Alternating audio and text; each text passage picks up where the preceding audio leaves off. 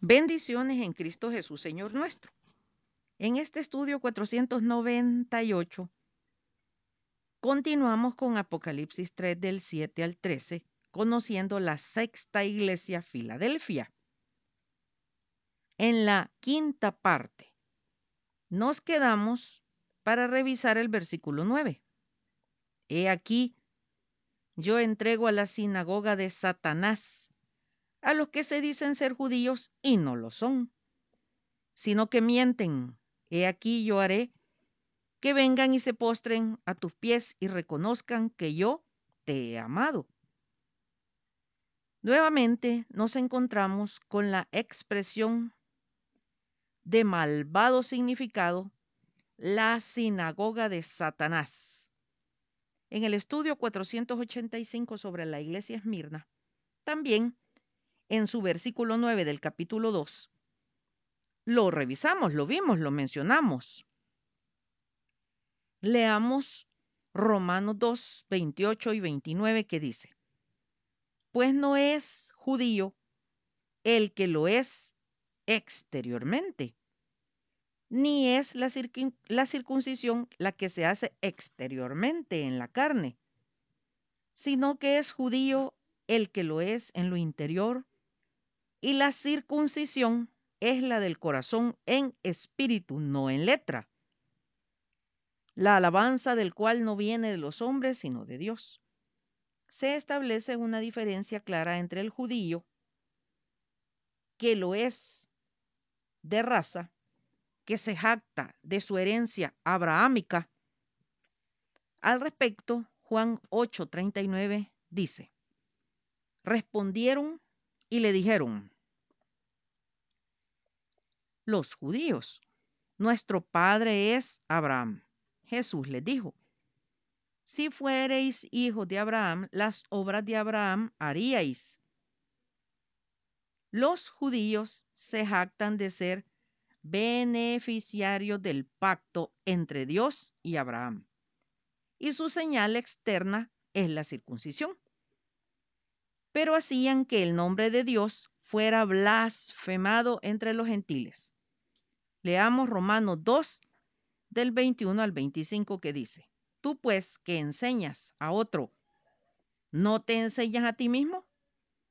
Tú que predicas que no se ha de hurtar, hurtas. Tú que dices que no se ha de adulterar, adulteras. Tú que abominas de los ídolos, cometes sacrilegio. Tú que te jactas de la ley con infracción de la ley deshonras a Dios?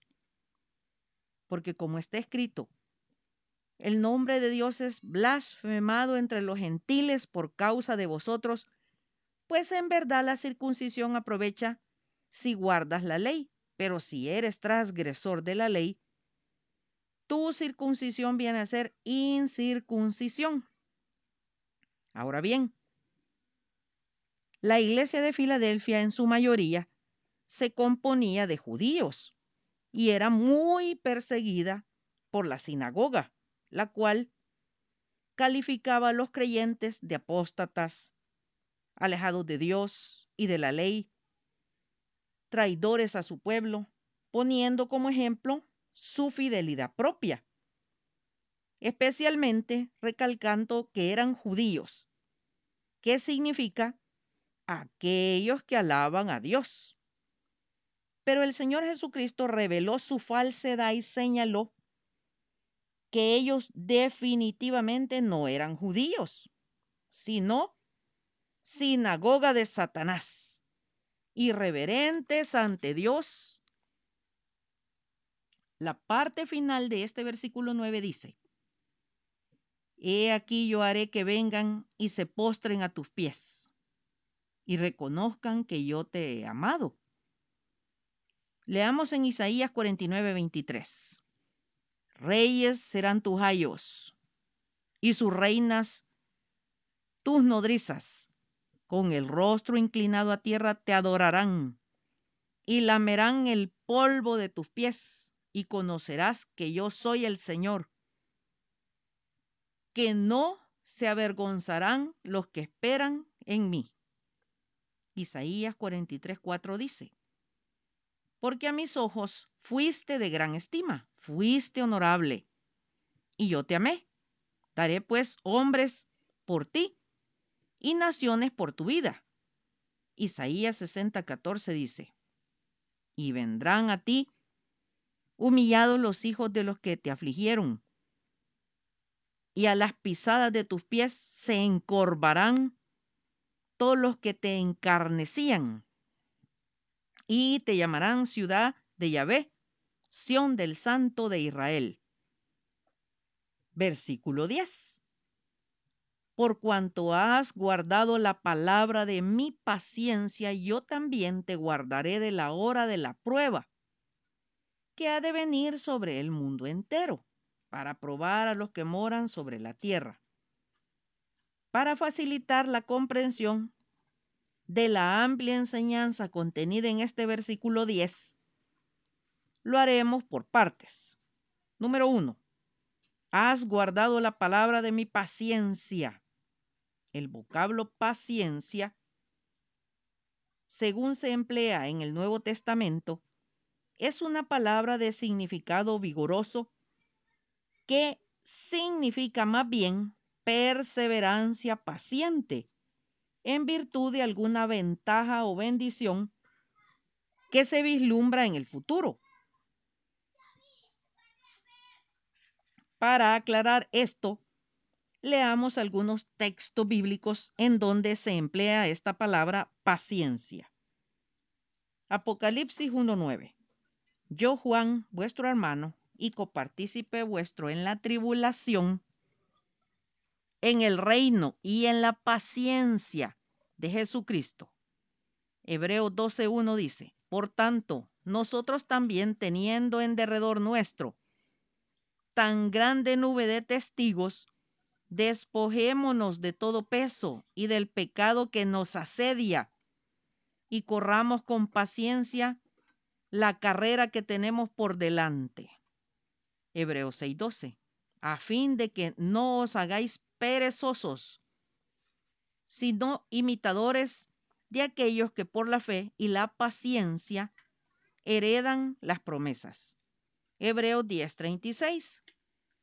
Porque os es necesaria la paciencia para que habiendo hecho la voluntad de Dios, obtengáis la promesa. Santiago 1:4. Mas tenga la paciencia su obra completa, para que seáis perfectos y cabales sin que os falte cosa alguna. Como podemos constatar, el significado de perseverancia paciente en virtud de alguna bendición o ventaja que se vislumbra en el futuro. En estos versículos recién leídos. Con constancia, con firmeza, esta iglesia de Filadelfia soportó la adversidad amorosamente y esperó en Cristo así como el Señor Jesucristo espera la hora fijada por el Padre para darle el trono, largamente prometido de David, su padre. Recordemos, hermanos, que al estudiar estas siete iglesias en Apocalipsis, lo hacemos en su aspecto histórico y por otro lado, en la aplicación a la iglesia, el cuerpo de Cristo en todos los tiempos hasta llegar a nuestros días y pasar de ellos. Así como también en la aplicación de cada creyente. Él debe hacer esta aplicación en su vida personal. No tendría sentido estudiarla solo por revisar y conocer lo histórico. Tampoco solo por el proceso de corrupción que la iglesia ha recorrido hasta nuestros días y más allá. Si no, lo aplicamos a cada vida como parte del cuerpo de Cristo, la iglesia.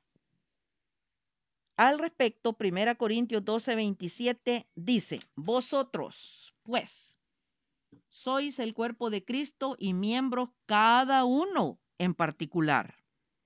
Y Efesios 4 del 14 al 16 aclara, para que ya no seamos niños fluctuantes llevados por doquiera de todo viento de doctrina, por estratagema de hombres que para engañar emplean con astucia las artimañas del error, sino que siguiendo la verdad en amor, crezcamos en todo en aquel que es la cabeza, esto es Cristo, de quien todo el cuerpo bien concertado y unido entre sí por todas las coyunturas que se ayudan mutuamente según la actividad propia de cada miembro. Recibe su crecimiento para ir edificándose en amor. Será hasta el próximo domingo, si Dios nos presta la vida, que seguiremos edificándonos cada uno como miembros del cuerpo de Cristo, la iglesia.